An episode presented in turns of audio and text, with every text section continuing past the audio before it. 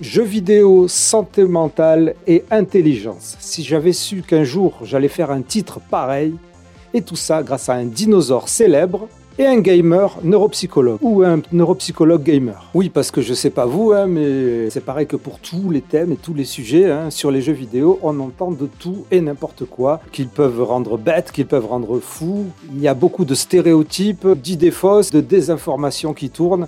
C'est explosif. Et donc, cet épisode est pour vous. Je vous explique. Mathieu Serbet est neuropsychologue et créateur de contenu il a créé l'association Raptor Neuropsy, responsable et coupable de nombreuses vidéos sur YouTube, toutes plus instructives et divertissantes les unes que les autres, avec la chaîne Raptor Neuropsy donc, et de très nombreuses infographies sur tous vos réseaux sociaux favoris. En solo ou avec ses associés, il y aborde les thèmes qui nous sont chers psychologie, neurosciences, neuropsychologie, troubles et pathologies et des connaissances basées sur les preuves les plus fiables et les plus rigoureuses possibles. Et ça tombe bien parce que ce sont aussi nos sujets de prédilection. Je suis Raph et vous êtes les bienvenus sur Intensément Podcast. Avec vous, j'explore l'univers des hauts potentiels intellectuels, HPI, des neuroatypiques et compagnie à la recherche des infos les plus fiables possibles avec une ouverture d'esprit critique. Pour cet épisode, notre vaisseau spécial se dirige vers une terra incognita. Mathieu Serbet est en effet aussi un grand fan de video games et il vient tout juste de sortir un livre. Incroyable, hein, le nombre d'écrivains et d'écrivaines qui se succèdent sur ce podcast. À croire que c'est devenu euh, une émission littéraire. Enfin, ce livre s'appelle Jeux vidéo et santé mentale. Je vous le recommande si vous voulez non seulement en savoir plus sur la santé mentale, sur les jeux vidéo, mais aussi sur les mondes virtuels qui peuvent accompagner le développement et le rétablissement des petits et des grands, quels sont les impacts précis des jeux sur notre petit cerveau, et puis les liens avec les thérapies et l'énigmatique remédiation cognitive, le tout dans un style résolument 2.3.4.0. On va donc aborder tout ça avec Mathieu, avec un bonus sur les liens entre vidéogame et intelligence au sens du quotient intellectuel. Alors donc c'est parti pour cet entretien encore une fois exclusif qui vous est offert par les contributeuristes de ce podcast que je remercie intensément. Si vous aussi vous voulez contribuer à ce média qui n'existe que grâce à vos dons, si vous voulez donc me permettre de continuer mon travail et de vous apporter le maximum de connaissances, de matière à penser, d'échanges sur tous ces sujets qui nous tiennent à cœur, vous le savez, il y a un lien unique dans la description de cet épisode et vous pouvez aussi rejoindre directement sur YouTube en cliquant sur le bouton Rejoindre ou pour seulement 1,99€ par mois, vous serez membre de notre vaisseau spécial. C'est parti pour l'entretien avec Mathieu Serbet, Raptor Neuropsy. Je suis franchement ravi de t'avoir euh, sur Intensément Podcast. Merci pour l'invitation, ça fait plaisir aussi. Maintenant que le podcast est consacré euh, au HPI, mais aussi euh, aux neuro atypiques entre guillemets et compagnie, je peux me permettre d'inviter tout un tas de personnes qui me qui me paraissent super intéressantes à suivre et à écouter et à, regarder. Eh ben, merci beaucoup. Au nom de tous les collègues de l'assaut, du coup. Voilà, ben justement, on va parler de ton assaut tout à l'heure. Alors d'abord, est-ce que tu pourrais te présenter, s'il te plaît? Donc, je suis euh, Mathieu Serbet, psychologue spécialisé en neuropsychologie, euh, diplômé depuis 2017 de l'université de Strasbourg, et je travaille à Nancy dans un centre de réhabilitation psychosociale, euh, dans tout ce qui est coordination de formation pour pour accompagner les, les professionnels avec des nouveaux outils de santé mentale, etc. Et depuis 2019, euh, donc je suis euh, président de l'association Raptor Neuropsy, dont on parlera juste après. Et j'ai l'occasion de, de, créer des contenus en santé mentale, d'animer des conférences, des, des, webinaires, des choses comme ça. Et euh, je suis aussi auteur depuis la fin d'année dernière d'un nouveau livre. Ça fait pas un peu trop ça pour pour être gamer en même temps? C'est c'est ce qu'on me dit souvent, c'est ce que je me dis souvent aussi. Mais ça va, je, je tiens. tu es plutôt connu de mon côté par la chaîne YouTube Raptor Neuropsy qui est en fait, donc tu viens de le dire, une association. Est-ce que tu pourrais en parler, s'il te plaît? Donc le Raptor Neuropsy, donc c'est une association qui existe depuis 2019, euh, ça fait un peu plus de quatre ans. On est une quinzaine de personnes, quasiment que des psychologues, pas que euh, neuropsy, mais aussi de plein d'autres spécialités. D'autres personnes aussi. On a une ergothérapeute, par exemple. On a des étudiants. voilà, on a différents, différentes personnes qui nous accompagnent. Notre but, c'est vraiment de créer des contenus pour informer le plus grand nombre, que ce soit le grand public, euh, les personnes concernées par des troubles psy, des professionnels de santé, des étudiants, etc., des, des parents, par exemple, pour transmettre de l'info vulgarisée, accessible, mais aussi rigoureuse autour des thématiques liées à la santé mentale. Donc, ça va être euh, des troubles psychiques comme la schizophrénie, la dépression, le trouble bipolaire. Ça va être aussi les troubles du neurodéveloppement, le TDAH euh, ou les troubles du spectre de l'autisme, mais ça va être aussi des thématiques qui vont graviter autour, comme par exemple la vie affective et la sexualité, les études. Euh, on a aussi des choses sur euh, nouvelles technologies et euh, cognition, ou des outils pratiques. Enfin voilà. Donc le but c'est vraiment de diffuser gratuitement, massivement de l'information, et pour ça on va avoir un site internet raptorneuropsy.com et on va avoir aussi une chaîne YouTube, tu en as, en as parlé, effectivement, on a une centaine de vidéos depuis qu'on l'a lancé et on est sur un peu tous les réseaux sociaux. Euh. C'est comment euh, l'exercice de vulgariser lorsqu'on est euh, lorsqu'on est un véritable neuropsychologue et qu'on doit essayer d'amener ça à un public super large finalement? Mm. Alors ça demande beaucoup de, je dirais, d'esprit de synthèse déjà et de, de pédagogie. Euh, bah, par exemple, pour, pour parler pour moi, moi je suis aussi euh, enseignant à côté à, à, à l'université parce que c'est vraiment un truc qui me porte aussi, pouvoir transmettre des connaissances. Euh, je pense que ça m'a aussi beaucoup aidé à ouvrir la porte de la vulgarisation, puisque du coup, bah, l'idée c'est de prendre les connaissances qu'on a et de le transférer à un autre public euh, qui ne les a pas encore. Dans le cas du grand public, on a des gens tellement divers, c'est un public tellement varié, hein, comme tu le dis, c'est très large. Là, ça va être, ça va être encore un autre travail, mais finalement, bah, on voit aussi euh, avec l'expérience, c'est-à-dire que les premières vulgarisations, les premières fiches qu'on a faites, elles n'avaient pas du tout la tête qu'elles ont maintenant, elles n'étaient pas aussi claires qu'elles le sont maintenant. Donc je dirais qu'on apprend à synthétiser, à transmettre l'information scientifique avec des mots de la vie de tous les jours, mais aussi beaucoup avec des exemples concrets de la vie quotidienne. Je pense que ça, ça, quand on parle de santé mentale, aller dans le concret, la vie quotidienne, les, les symptômes que tout le monde peut rencontrer, bah ça, ça va porter cette vulgarisation-là. Il y a des personnes qui disent que le problème de la vulgarisation, spécialement au niveau de la psychologie, de la neuropsychologie, je pense, c'est que on peut pas mettre toute la nuance, tous les dégradés de, de trucs qu'il faudrait mettre euh, pour pouvoir exactement comprendre tout un tas de concepts, de, de construits et tout ça. Alors je sais pas toi ton expérience, vous votre expérience avec mhm. votre équipe. Je pense que même encore maintenant, c'est pas quelque chose qui est résolu à 100% parce que comme tu dis, on veut transmettre quelque chose qui est très complexe et que même la, science ne comprend pas encore euh, parfaitement parce que bah, ça reste une discipline qui évolue euh, en, permanence. Du coup, je dirais que, bah, en tout cas chez nous, ça passe beaucoup par euh, sais, des petits astérisques, des petits messages, attention, non exhaustif, consulter un professionnel si besoin, ou alors euh, toutes les infos ne peuvent pas être contenues dans cette infographie, etc. On va souvent aller répéter ce truc de là, vous avez juste une synthèse, une introduction, euh, quelques mots pour présenter euh, un concept, une maladie, un trouble, etc. Donc je pense effectivement que c'est complexe. Même avec le temps et les années, on voit qu'il y a toujours cette barrière-là, mais de par l'objet lui-même qui est complexe en fait. C'est bien de relever le défi et je trouve que vos fiches et tout ça sont vraiment très bien. Vous essayez, je suppose que c'est en groupe, d'essayer de, de passer par l'humour aussi. C'est un moyen d'accrocher. Il, il y, a, une époque, j'en fais plus maintenant, on a moins le temps de faire les vidéos, mais euh, où je faisais même des fausses publicités au début ou des choses comme ça un peu parodiques. on teste des, des, méthodes, quoi. Ces derniers mois, on est sur des formats courts euh, d'introduction bah en trois minutes. Ça permet de soulager le travail tout en permettant quand même aux personnes d'accéder à du contenu sur les troubles, etc. Comme c'est très très chronophage. Ouais, tu connais bien. Et donc, à propos de chronophage, tu, tu, en, tu en as profité pour écrire un livre, donc. C'est ça. je me suis dit, tiens, euh, qu'est-ce que je vais faire avec euh, le temps que j'ai pas? Et euh, sur un thème qu'en fait, le podcast, ici, moi, j'ai jamais abordé. Et je sais pas, je me, je me demandais, avant de te poser la question, ben ça, ça peut correspondre aussi à la même question, qui est la, quelle est ta motivation derrière la rédaction de ce livre? Moi, je, je, me, je me pose la question de savoir si en fait c'est souvent abordé ce thème ensemble jeux vidéo et santé mentale. Eh ben justement pas trop. Alors il y a quand même quelques euh, quelques auteurs, euh, quelques collègues psychologues qui ont déjà écrit dessus ou sur l'utilisation en, thérapie. Euh, je pense à Yann Leroux, je pense à Frédéric Tordeau notamment, qui ont qui ont pu écrire dessus ces dernières années. Ça reste encore très très peu abordé. On l'a fait un petit peu avec l'association euh, sur quelques hum, infographies et quelques livrets euh, sur euh, bah, les jeux vidéo, comment ça entraîne la, cognition, etc. Des, choses un peu en, neuropsychologie, mais c'est pas c'est pas ce qui a le plus vulgarisé, je dirais, à l'heure actuelle. Et j'ai voulu apporter ma, petite pierre à l'édifice là, en espérant qu'il y ait, qu'il y ait d'autres personnes qui suivent et qu'il y ait d'autres contenus qui soient produits.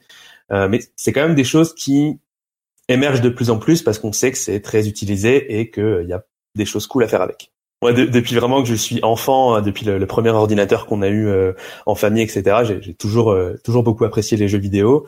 Euh, en plus jeune, c'était plus des, des, jeux un peu éducatifs ou des trucs un peu euh, des énigmes ou des choses comme ça. J'ai grandi avec ça, puis après ça s'est diversifié avec avec les années. Mais c'est vraiment parce que bah, j'ai à la fois la, casquette de neuropsy et la casquette de quelqu'un qui est passionné par les jeux. J'ai voulu mettre ça ensemble et donc écrire quelque chose, non pas seulement parce que euh, bah, il y en avait pas, il y a pas encore beaucoup d'ouvrages, mais aussi parce que moi ça me passionne énormément. Quoi, c'était aussi parce que j'avais cette, cette envie-là, cette motivation très profonde d'aller vers ce vers ce sujet-là souvent les, les, les, vidéos ou les articles qu'on voit au sujet de jeux vidéo et santé mentale, c'est plutôt dans le négatif pour dire les mhm. méfaits, pour dire les dégâts, pour dire attention. J'ai l'impression que ça fait 120 ans le, que les jeux vidéo existent et on en parle toujours euh, dans le sens de c'est pour enfants ou ci ou ça, alors qu'en fait tu montres bien dans ton livre la proportion de gens qui utilisent les jeux vidéo, leur âge, leur sexe, c'est pas que des mhm. petits garçons dans leur coin euh, comme on imagine. Et j'ai toujours, j'ai toujours du mal à comprendre ces idées reçues qui, en fait, j'ai l'impression que les gens même qui jouent aux jeux vidéo et qui auraient 45 ans continuent à colporter. C'est ça qui est rigolo.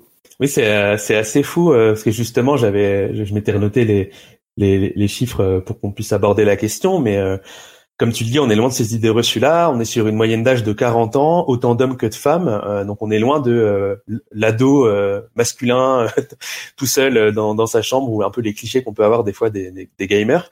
Donc effectivement, aujourd'hui, c'est 7 Français sur 10 qui jouent qui jouent régulièrement. Donc c'est quand même des chiffres assez assez forts finalement. Quels seraient, si on voulait schématiser, les, les bénéfices versus les aspects négatifs des jeux vidéo en santé mentale? Alors du coup, moi j'ai l'habitude de les présenter, c'est comme ça que je le fais dans, dans le livre aussi, euh, sous le prisme de, du rétablissement, de comment avec un trouble psy ou un trouble du neurodéveloppement, je vais euh, apprivoiser euh, mon, trouble, mes difficultés, apprendre à faire avec, apprendre à aller au-dessus, et, enfin, au-delà, pardon, etc.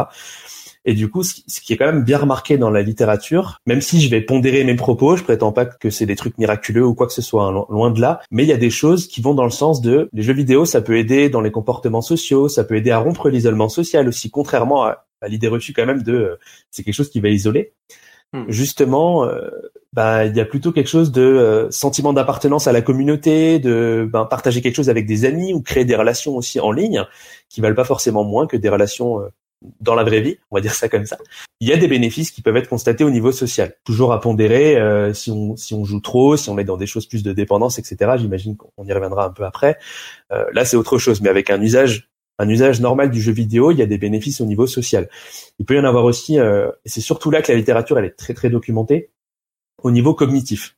C'est-à-dire vraiment les capacités d'attention, de mémoire ou de, de, flexibilité mentale, de prise de décision, de, d'exploration visio-spatiale. Enfin, ça pour le coup, les articles, ça fait quelques décennies qui creusent vraiment beaucoup la question, euh, puisque moi-même je suis pas chercheur, hein, j'ai dû faire un travail de, de, de, collecte, de collecte de données, on va dire. J'ai pas moi-même mené d'études. Et euh, du coup, il y a des choses quand même très positives sur le plan cognitif, développer des compétences euh, sur le plan de la cognition euh, de, manière générale. Après, ce qui a comme bénéfice aussi, ça peut être l'utilisation en thérapie, parce qu'on on se rend aussi compte de plus en plus que les jeux vidéo peuvent être utilisés dans le soin comme outil complémentaire euh, aux offres qu'on a déjà. Par exemple, pour les, les personnes qui vivent avec un, un, trouble euh, du déficit de l'attention, un TDAH, des personnes qui présentent euh, un, trouble du spectre de l'autisme, mais ça peut être aussi utilisé avec des personnes qui, qui, vivent avec une schizophrénie ou, ou, des choses comme ça, ou des phobies. Il y a des jeux qui sont créés spécifiquement pour travailler sur la peur des hauteurs, sur la claustrophobie ou sur la phobie des, des, des, animaux, par exemple. Enfin, il y avait des études assez intéressantes là-dessus. Donc, je dirais globalement, il y a des bénéfices au niveau de la vie sociale, au niveau euh, des compétences cognitives, au niveau aussi des capacités, au niveau thérapeutique, je le disais. Enfin voilà, il y a différentes sphères sur lesquelles on va pouvoir trouver des, des choses intéressantes. Et euh, c'est comme ça que j'ai essayé de décortiquer un peu la question du lien entre les deux, entre jeux vidéo et santé mentale tu développes d'abord ce que ce que sont les en fait ce qu'est la santé mentale en général, ce dont tu t'occupes toi en tant que neuropsychologue, où on peut retrouver tout un tas de, de, de sujets, de thèmes et de domaines que vous avez déjà abordés avec Raptor Neuropsy. Mhm. Ça permet d'avoir dans un petit livre toute une synthèse de ce que vous avez fait et de comprendre un peu les troubles neurodéveloppementaux et tout un tas d'autres d'autres pathologies et de relier ça effectivement aux bénéfices que pourraient apporter euh, les jeux vidéo à ces à ces problèmes-là. Alors juste par curiosité, parce que je suis sûr qu'il y a plein de gens qui vont se dire, oh, mais alors c'est quoi euh, Est-ce que tu pourrais donner un exemple pour le TDAH ou pour l'autisme de jeux vidéo qui serait bénéfique ou, enfin, ou de bénéfices que pourrait apporter le jeu vidéo? Euh, Alors, j'ai pas un exemple euh, de, de jeu en particulier. Ça, on pourra, on pourra en reparler, mais je pense que beaucoup de jeux peuvent être bénéfiques pour plein de raisons à partir du moment où euh, il y a un gameplay, donc la façon dont le jeu est construit, qui va favoriser euh, euh, ben, le fait d'aller solliciter notre attention, notre concentration, ou le fait de, de venir un peu charger la mémoire à court terme, ou des choses comme ça qui peuvent être justement, euh, par exemple dans le TDAH, qui sont compliquées, hein, l'attention, la mémoire à court terme, des choses comme ça. Ça peut être, euh, par exemple, des jeux pour renforcer l'adhésion aux soins, la motivation, parce que c'est un moyen aussi ludique de venir accrocher la personne, peut-être plus chez les enfants et les, et les ados, mais pas forcément, je pense il y avait un truc qui était intéressant dans une étude qui a une dizaine d'années, euh, qui parlait du sentiment d'agentivité aussi dans le TDAH, c'est-à-dire qu'avec le jeu, se sentir acteur, actrice de quelque chose aussi, ça peut venir renforcer le sentiment d'auto-efficacité, de compétence, peut-être l'estime de soi. Enfin, c'est pas spécifique au, au TDAH. Oui, oui, oui. Voilà, c'est vraiment des, des, choses générales, mais qui ont été euh, étudiées euh, dans les articles que j'avais trouvés avec des personnes qui présentaient un TDAH justement. Mais je pense que ça peut être peut-être peut-être un peu transposé. Pour ce qui est de, de l'autisme, il y avait la question de, de l'entraînement des capacités exécutives. Donc ça va être la planification, la flexibilité, euh, l'inhibition, la prise de décision. C'est un peu toutes euh, toutes ces capacités-là qui, qui, peuvent faire défaut chez, chez les personnes avec un TSA, mais aussi dans, dans le cas du TDAH. Ça peut venir aussi euh, réduire le stress, réduire l'anxiété. Enfin voilà, il y a différentes petites choses comme ça qui ont qui ont été repérées dans la littérature et j'avais essayé de, de, de compiler un peu toutes ces notions. Et c'est assez euh, assez encourageant avec après quelques petits points de pas de vigilance, mais euh, voilà, il faudra que les choses se, se, confirment dans les années à venir, avec peut-être créer des jeux plus spécifiques pour les personnes concernées. Euh, voilà, par exemple, bah, l'autisme, c'est un spectre tellement large que bah, ça veut dire quoi entraîner quelque chose alors qu'il y a tellement de personnes avec tellement de profils différents? Donc, voilà. Encore des choses à encore des choses à créer. si je prends mon fils par exemple, il a du mal à être attentif à ce qu'on lui dit, mais par contre dès qu'il est sur un jeu vidéo, alors là l'attention elle est elle, c'est hyper focus total. Ouais. Donc euh, je me disais, est-ce que ce genre de jeu, au final, c'est pas pour lui, ça serait pas pour un genre, un, un TDAH de ce type-là? Euh, Complètement. Là, je, je, vais, je vais citer un collègue qui s'appelle Sébastien Serlet, qui est, euh, qui est neuropsychologue également, avec qui je fais beaucoup d'interventions. Lui travaille beaucoup dans la réalité virtuelle, mais partage aussi plein de choses sur la question des jeux vidéo. Et lui, il dit souvent, euh, je crois que c'est dis-moi à quoi tu joues, je te dirai qui tu es quelque chose comme ça ou c'est dans l'autre sens mais en gros l'idée c'est euh, voilà les personnes qui ont un, un TDAH par exemple, chercher des jeux où il y a plus de récompenses immédiates, où c'est des parties plus rapides, parce que sinon, bah, justement, faut garder l'attention pendant plus longtemps, ça peut être plus compliqué. Euh, peut-être aussi, euh, il disait que quelqu'un qui, euh, qui vit avec un trouble du spectre de l'autisme, il va peut-être moins chercher euh, dans les interactions sociales. Voilà, ça peut être un peu caricatural, ah, mais oui, dépendamment des, des, profils, quoi. D'accord, donc essayer de trouver un jeu qui délaye le moment où il y a la récompense pour qu'il puisse apprendre. Bah par, par exemple. exemple. Enfin, c'est un exemple. Mais c'est ce oui. genre de truc concret que pourrait amener un jeu vidéo. Bah complètement. Un jeu. Oui. À la lecture de ton livre, j'avais tout un tas d'idées qui me venaient, mmh. mais qui étaient plus ou moins contradictoires. Étant donné que je ne suis pas neuropsy et je ne suis pas Raptor, Est-ce qu'il y avait pour l'écriture de ce livre des enjeux précis auxquels tu devais t'attaquer ou débunker, des idées fausses, des désinformations? On en a parlé tout à l'heure, mais est-ce qu'il y en a, est-ce qu'il y en avait tant que ça? Et est-ce que tu pourrais les, est-ce que, tu pourrais faire une mini liste de désinformations et, et d'idées fausses peut-être? Complètement. Bah, moi, je m'en étais noté trois. Donc, il y avait la question déjà du profil des joueurs dont on a déjà parlé, avec euh, l'âge, le, le, genre, euh, etc. Les deux autres que je m'étais noté, il y avait la question de la violence, euh, la classique. Est-ce que les jeux vidéo rendent violents euh, Voilà, c'est. Oui, oui, oui. Je crois qu'elle revient à chaque fois. Enfin, c'est. il y avait celle-ci. Il y avait la question des, des écrans. Pour ce qui est de la question de la violence, en fait, aujourd'hui, j'ai l'impression que, pareil, je prends avec des pincettes. Hein, je, je, je, ne sais pas tout, mais que c'est pas encore résolu de ce que j'ai compris, il y a deux écoles. Euh, donc il y a des personnes qui vont être plutôt euh, dans l'idée que les jeux vidéo vont désensibiliser et donc potentiellement créer une imitation de la violence dans le dans le monde réel. C'est la première idée. La deuxième idée, c'est que les jeux vidéo vont avoir un effet euh, cathartique. Donc ça veut dire un effet exutoire, un effet décharge des émotions déplaisantes, décharge du stress. Par exemple, on est énervé, on joue, ça détend. Voilà, cathartique. Ces deux écoles-là, c'est euh, c'est ce qu'on trouve dans les dernières données. Il n'y a pas forcément une réponse définitive. Pardon, excusez-moi de te couper. Quand tu parles d'école, tu parles de, de théorie ou d'études, de ce que trouvent les études? Ah, euh, Alors c'est vraiment deux. Euh, bah, les études ont pu mettre en avance des fois l'un, des fois l'autre, et du coup on a un peu deux courants de pensée. J'exagère peut-être en disant ouais, voilà, ça, mais voilà. Pensée, voilà. Ouais. Okay. Je pense que ça peut peut-être un peu résumer la, résumer la chose. Et du coup, en fait, il y a aussi plein d'autres facteurs qui vont rentrer en jeu, c'est-à-dire que bah, déjà tous les jeux vidéo ne montrent pas de la violence. Euh, donc finalement, quand on dit euh, jeux vidéo violents, on pense tout de suite à Call of Duty, à Fortnite ou à des choses comme ça, alors qu'on oublie que euh, il y en a tellement d'autres qui sont dans la construction, dans je sais pas des jeux de course, des jeux de plateforme, des jeux de d'énigmes. Enfin, tous les jeux ne sont pas du tout ne représentent pas du tout de la violence. Et en fait, on s'est rendu compte que ça allait beaucoup dépendre de la personne, c'est-à-dire qu'on peut mettre deux personnes différentes devant un, jeu qui va représenter de la violence, elles vont pas réagir de la même manière. Par exemple, si c'est quelqu'un qui a du mal à gérer euh, peut-être le stress, la frustration, qui est quelqu'un qui présente une agressivité de base, etc., ça peut venir majorer. Chez quelqu'un qui a pas les mêmes caractéristiques, on n'aura pas du tout les mêmes problématiques euh, de violence. Et euh, le point aussi qui était intéressant dans, dans la littérature, c'était le fait qu'il y a beaucoup d'études qui ont été évaluées. Est-ce que on a de la violence, de l'agressivité après avoir joué, et c'est souvent mesuré à court terme. Et du coup, il y a ce truc-là que d'autres chercheurs disent de, euh, bah ok, à court terme, on vient de jouer, on sort du jeu, on est un peu un peu énervé, mais finalement, est-ce que ça reste? Est-ce que ça va vraiment créer quelque chose de de l'ordre de ça va rendre violent? Euh, donc voilà, c'est la question qui revient souvent. C'est pas résolu à 100%, mais on n'est pas sur un truc aussi simple que euh, les jeux vidéo rendent violents et ça dépend de plein de facteurs. Et ça rejoint la question de la complexité que je disais au début, euh, tellement de choses qui rentrent en jeu finalement. Mais je m'étonne qu'il y ait un focus sur ces jeux-là, alors qu'au final, j'ai l'impression que c'est la même chose pour la musique, pour le cinéma, pour pour, pour tout, même pour les livres. À la fin de, de certains livres, je suppose qu'on on a la mhm. haine ou, ou, on est amoureux ou, ou, j'en sais rien. Mhm. Est-ce, est-ce que ça nous change vraiment? Est-ce que est-ce que est-ce qu'on va être amoureux toute la vie parce qu'on parce qu'on a regardé une, série euh, romantique? Je sais pas. Voilà, à la fin des livres, j'ai plus souvent peur parce que j'arrête pas de lire du Stephen King en ce moment, mais j'ai une étagère entière derrière. Je veux dire, c'est ça. Est-ce que tu vas avoir peur toute ta vie euh, Voilà. C'est très passager en fait. C'est le, le média qui transcrit une émotion. Tu, tu sors du cinéma, t'as vu un film d'horreur, ben t'es pas bien, euh, mais tu vas pas être pas bien forcément tout le temps. Après, évidemment, ça dépend des, ça dépend des personnes, mais eh, c'est intéressant que cette question de comparaison aux autres médias parce qu'en fait j'avais un peu lu euh, des choses sur le, le, cinéma où en fait dans les premières années qui ont suivi l'invention du cinéma donc on est à la fin du 19e siècle et eh ben du coup c'était aussi décrié que les jeux vidéo maintenant tu vois. C'était un truc où euh, c'est un nouveau média qui arrive. Alors en l'occurrence les jeux vidéo c'est un peu embêtant parce que ça fait 50 ans que ça existe. Donc on devrait commencer à s'y faire. Exactement parce que c'est, c'est, c'est une question qu'on m'a déjà posée, à laquelle j'ai déjà réfléchi, c'est pourquoi est-ce qu'on a ces idées reçues-là qui restent sur les, sur les jeux vidéo. Je pense que c'est très intéressant de se la poser.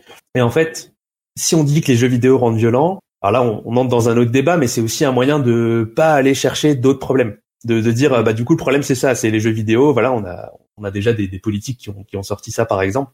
C'est un, un, autre débat, mais euh, c'est aussi un moyen de, du coup, de détourner peut-être le propos. Ben ouais, exactement. Et donc là, c'était ton le deuxième ou c'était le troisième? C'était le deuxième. Le, le troisième, c'était la question des, des écrans, euh, pareil, qui sont ultra diabolisés. Pour le coup, c'est pareil que les que les jeux vidéo en général. Euh, je viens pas dire euh, il faut que tout le monde joue tout le temps et c'est très bien, et je viens pas dire il faut que tout le monde se mette devant des écrans tout le temps et c'est très bien. C'est pas le propos.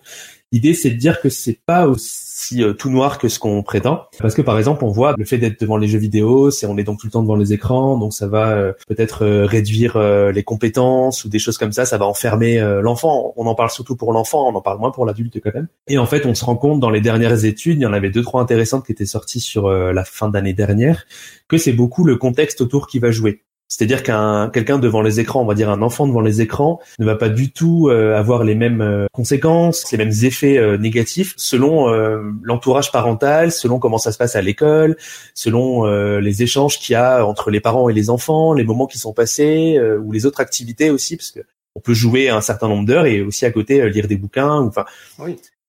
Tout le contexte autour qui va jouer. Et donc ben les jeux vidéo et, et la violence c'est pas aussi clair que ça. Et euh, les jeux vidéo et le temps passé sur les écrans ben c'est pas non plus aussi facile que ça. C'était les deux gros les deux grosses idées que j'avais et est-ce que, en préparant ce livre, tu as découvert quelque chose auquel tu, tu ne t'attendais pas? Eh ben, pour le coup, c'était la première fois que, que j'avais cette question, et euh, ça, ça m'a fait plaisir d'y réfléchir.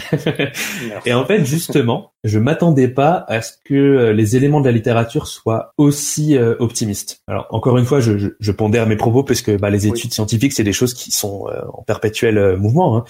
Mais en fait, je, je, cherchais en me disant, bah, je vais essayer de contrebalancer, de dire, euh, bah, qu'est-ce qu'il y a qui marche, qu'est-ce qu'il y a qui marche pas. Et en fait, bah il y a très très peu de résultats négatifs. C'était pas faute de creuser. Je me suis dit, bah c'est pas parce que j'aime les jeux vidéo que je vais juste dire que ça marche. Je me suis dit, je vais je vais voir qu'est-ce qui qu'est-ce qui va pas aussi.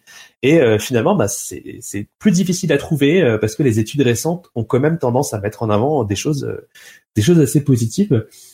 Et du coup, c'était plus éloigné des idées reçues que ce que je pensais. Je me suis dit, il y avoir peut-être un mélange des deux. Je vais un peu redorer l'image, mais euh, voilà, voir aussi c'est quoi, qu'est-ce qu'il en est pour de vrai. Et finalement, bah, c'était plus positif que ce que je pensais. C'était la bonne surprise. Ah, bah c'est cool alors. On rappelle que ton livre est pas uniquement sur les jeux vidéo et la société, mais les jeux vidéo et la santé mentale et que tu rentres dans le détail de chaque. Euh, alors, je ne sais plus la, les listes de, de, troubles et pathologies dont tu parles. Et ce qui m'a percuté aussi, c'est le principe dont tu parlais tout à l'heure, c'est-à-dire que ça agit sur les fonctions cognitives. En fait, on, on perçoit l'impact des jeux vidéo sur les fonctions cognitives. J'ai cru comprendre que lorsqu'on mesure euh, le quotient intellectuel, on mesure les capacités cognitives. Donc, je suppose qu'on mesure certaines de ces capacités cognitives qui sont impactées par les jeux vidéo. Euh, donc, je me mhm. posais la question de savoir s'il y avait des études euh, qui, qui, mettaient en lien les jeux vidéo avec les capacités cognitives, que ce soit en bien, en mal ou peu importe, ou en, ou en neutre. Alors complètement, j'ai été creuser un petit peu la question. Peut-être pour euh, redéfinir un peu le QI et l'intelligence rapidement. Euh, donc on a euh, on a des, des, des, modèles qui marchent plutôt bien. L'intelligence c'est un peu comme la question des émotions. Il y a, il y a toujours un peu des trucs à décortiquer. C'est c'est jamais 100% euh, un truc définitif. Mais aujourd'hui il y a quand même un consensus global pour dire que l'intelligence, voilà, il y a différents facteurs, un facteur général d'intelligence et puis différentes capacités.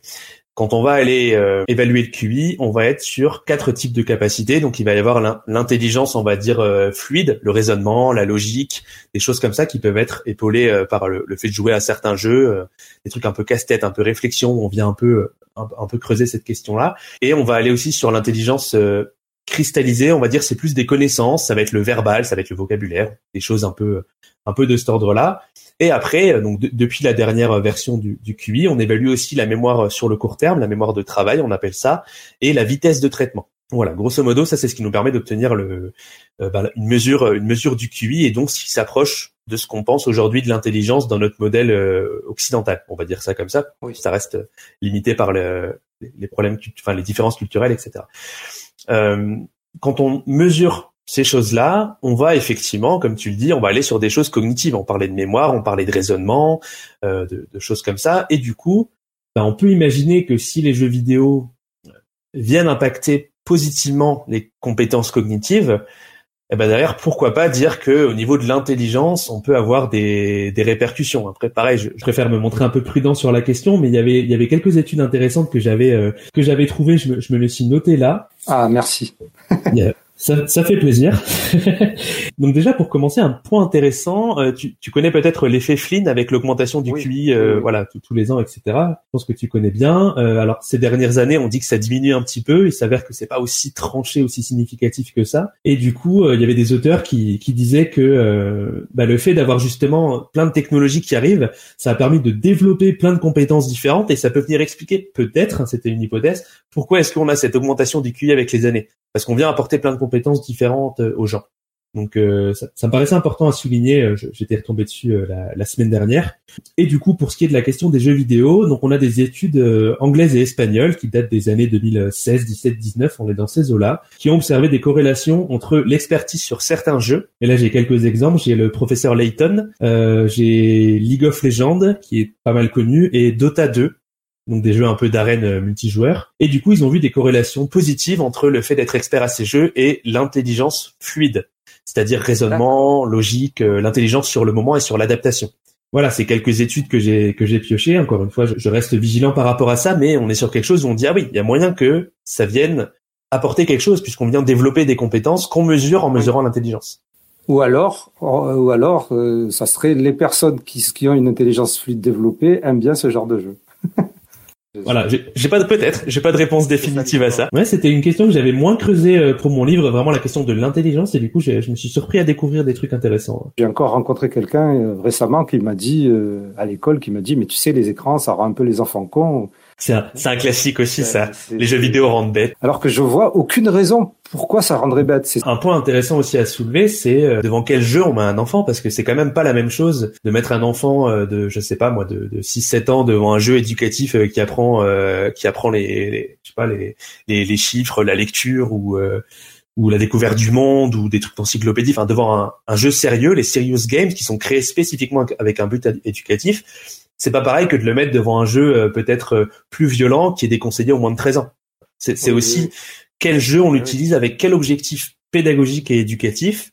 Et donc du coup, bah pour ça, il y a quand même des recommandations qui sont faites et notamment, euh, on peut retrouver, euh, je, je, le place ici, je pense que c'est intéressant, le, le système PEGI. Donc c'est le système européen avec les âges minimums à partir duquel on, peut conseiller à un enfant euh, ou à un ado de jouer. Et c'est des balises à 3, 7, 12, 16 et 18 ans, si je ne m'abuse, selon le niveau de peur, de grossièreté, de violence, etc. Donc aussi une vigilance quand on quand on va acheter un jeu, quand on va proposer quelque chose, d'avoir quelque chose qui va être adapté à l'âge, même si c'est pas toujours facile parce que bah, il y a la pression sociale, il y a aussi la volonté de l'enfant, etc. Enfin, je sais que c'est plus complexe. Hein.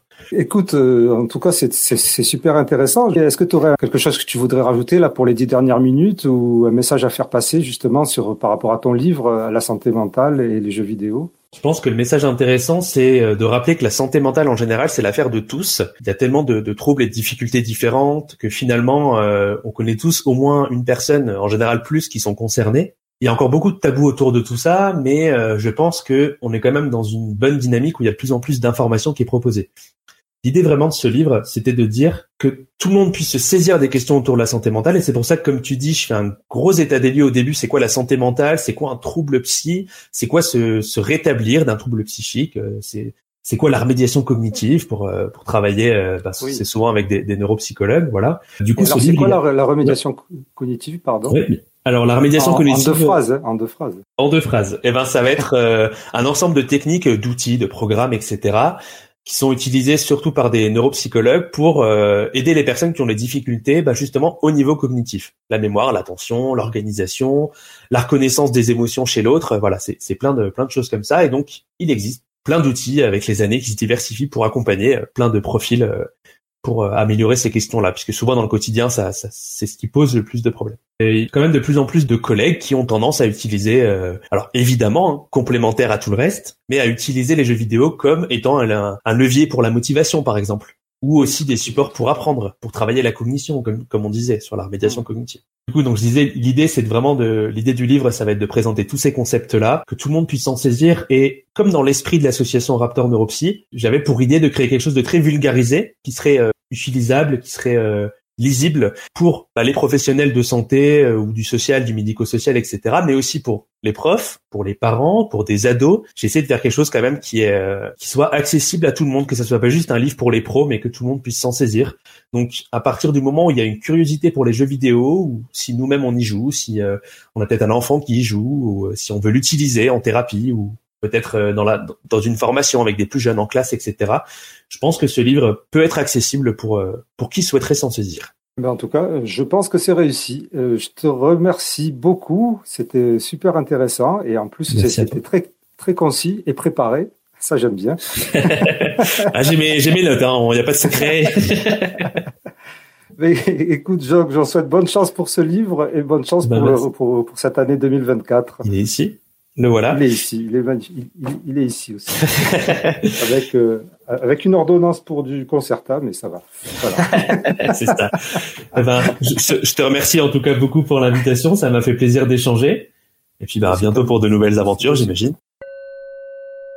Un grand merci à Mathieu Serbet. Si ce podcast avec cet épisode vous a apporté quelque chose, de la connaissance ou de la matière à penser, vous pouvez le lui rendre, vous pouvez me le rendre s'il vous plaît, en faisant les gestes qui aident dont je vous ai parlé au début de cet épisode. Merci à tous. Si vous voulez en savoir plus et si vous voulez commander le livre, il y a un lien directement dans la description de cet épisode et si vous passez par ce lien, ça me permettra de gagner quelques petits centimes euh, sans que cela augmente le prix pour vous.